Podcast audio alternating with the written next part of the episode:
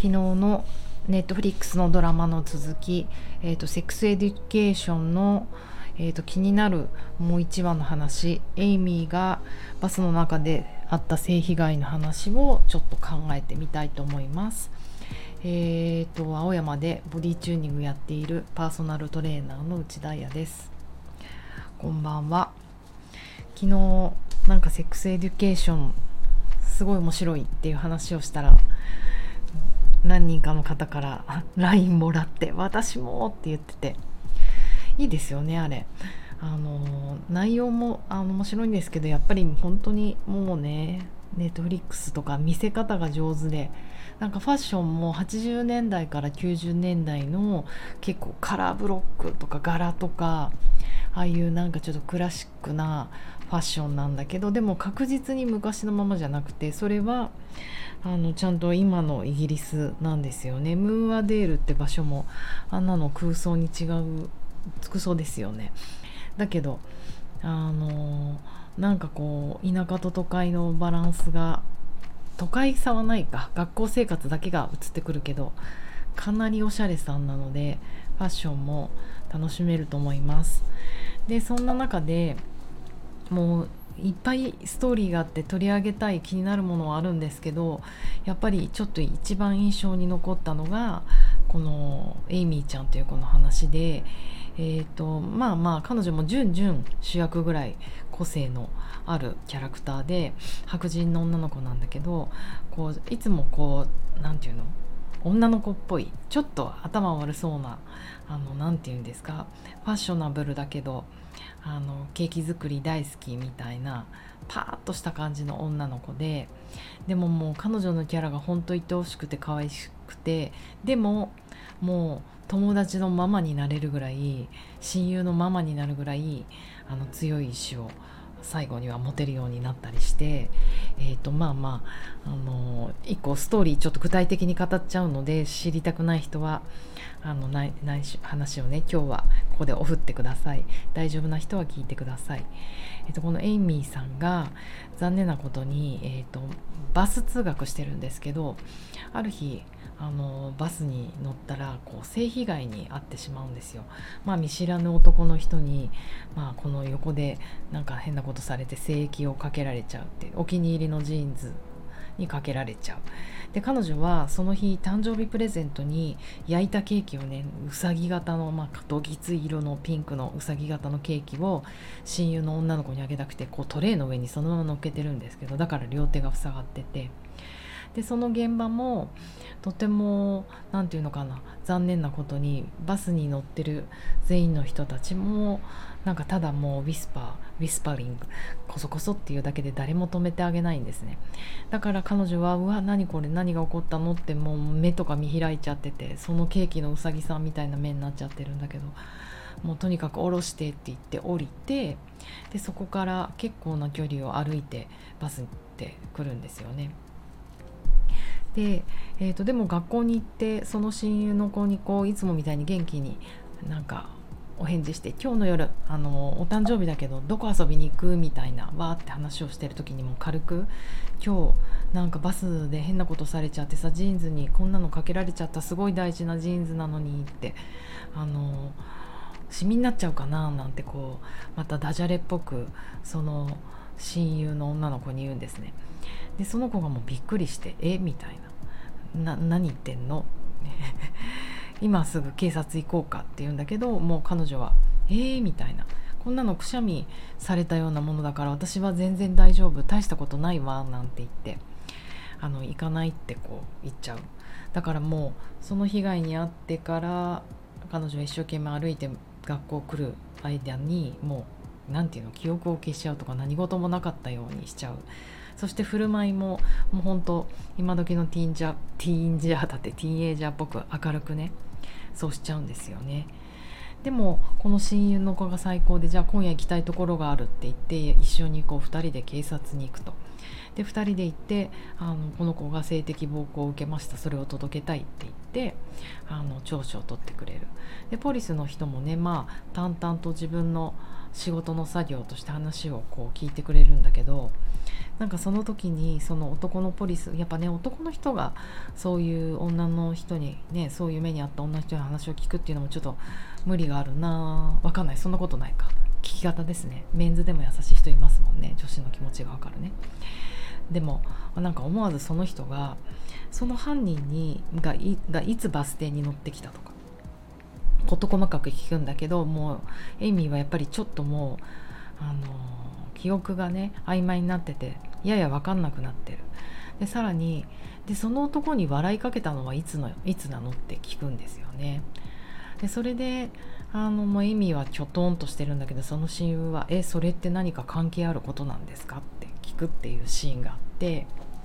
でそっからまたもう話が切り替わって次の今これシーズン2ぐらいの話だと思う思うんですけど次はもうシーズン3ぐらいに飛んじゃうんですが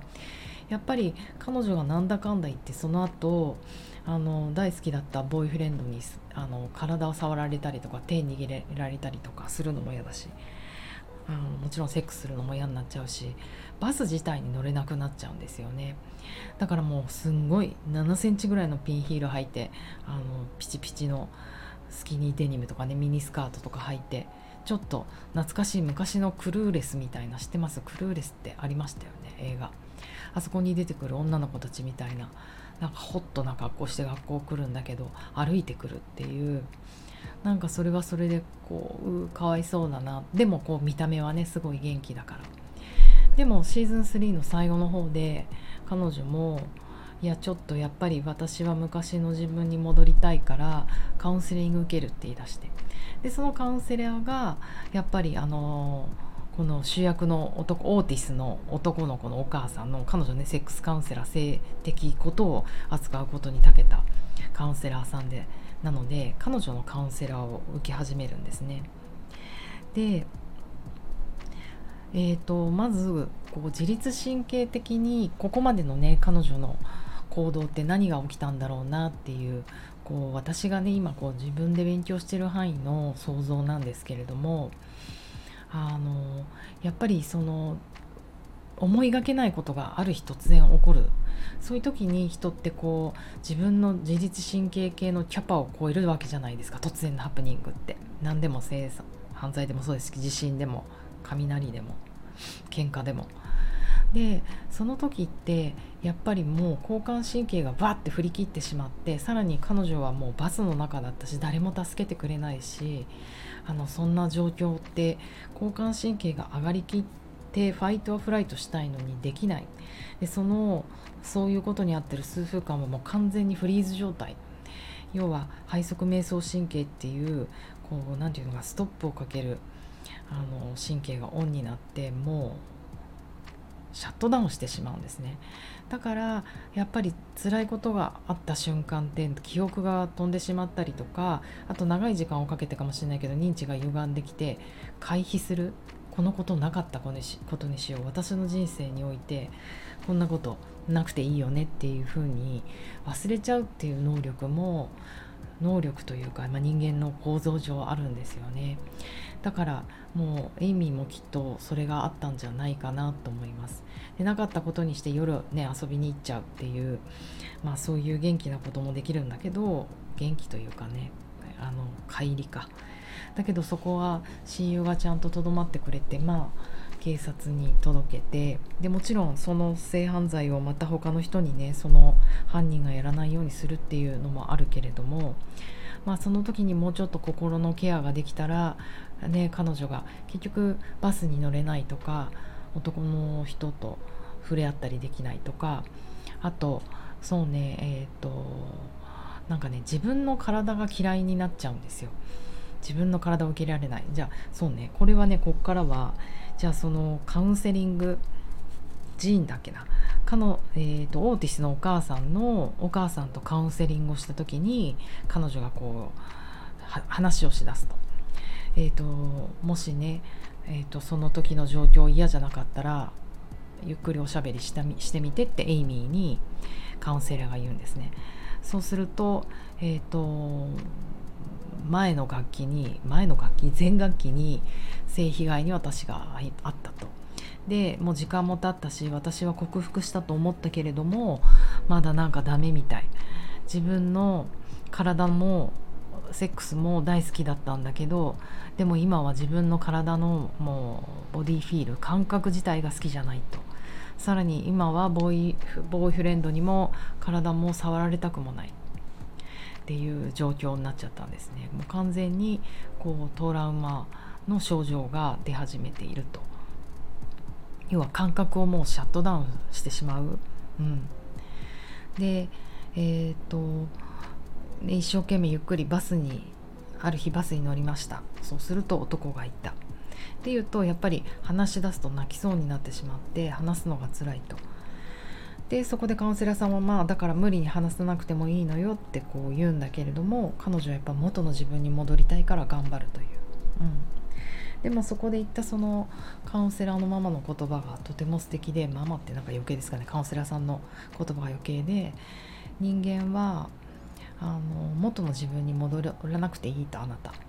で人間は変わることで成長するからそしてそのトラウマの症状のプロセスと向き合うことで物事を正しく認識することをやっていこうと。でそうすれば自分の体との関係を修復することができるっていうのを聞いて、うん、なんか素敵な言葉できっとそうであるんじゃないかなと私も思います。やっぱりねなんか元の自分に戻りたいとかその病気なりね怪我なりね思いがちなんですけどなんかもう元に戻ることってもうどんな人でも無理じゃないですか。あの人間ってこう変わっていくものなので。だから本当にこう変わりながら修復していきながらまた違う人物違う新しい人間になるぐらいな気持ちでいた方が焦らないでいいんじゃないかなとも思いますしあとやっぱりこうなかったことにしてしまう痛いことっていっぱいあると思うんですねすでに私今日の中でも何個かあるぐらいうんなかったことにしてしまいたいことっていっぱいあるんだけどそのなかったことにしてしまったら経験できないから味わえないからやっぱりより認識が歪むと思うんですね経験してないから。でそうするとその消化できてないわけじゃないですか物事。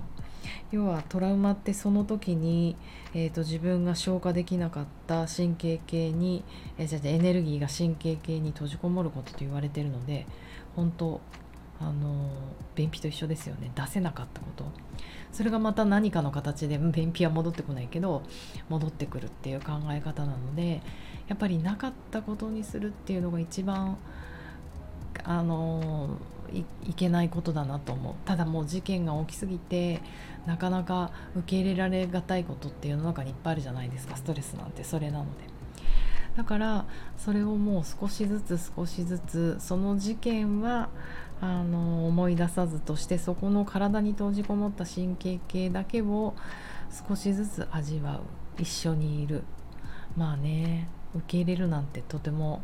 最後のステージの話だけど。一緒に入れるようになると身体感覚とかがまた戻ってくるんじゃないかなと思いました。っていうなんかちょっと今自分もねまだ探し中なので全然解決策になってる話じゃないけどやっぱり今私ボディチューニングっていうのをやってて感じるってことをキーワードにやってるんですよね。であのもうこれ何年656年やってるんですけどその立ち上げたと当時は感じることは大事だっていうことをは分かってたんだけどその何て言うのかな。いろんな事情で感じられなくなってる。自分の体の感覚が嫌いになってる人もいるっていうことに対してまだすごく薄かったなって思います。こういうことを勉強していけばしていくほど体感じられないよねっていう人もいるなって思うからなんか本当うんメッセージとしてちゃんと気をつけてね繊細に届けていきたいなと思います。で、ね、私はああやって言葉でカウンセリングはできないけど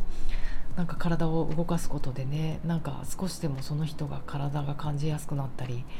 体を感じることの新しい感覚ができてきたりとかするといいなぁなんていつも思いますなんかすごい真面目に喋っちゃったということで、えーと、今日はこのエイミーさんのストーリーを使って体を感じるってどういうことなんだろうな感じられるようになるといいなっていうお話。でも感じることは難しいよっていうこともちゃんとしっかり認識していきたいなと思った夜でした。ではお疲れ様です。終わります。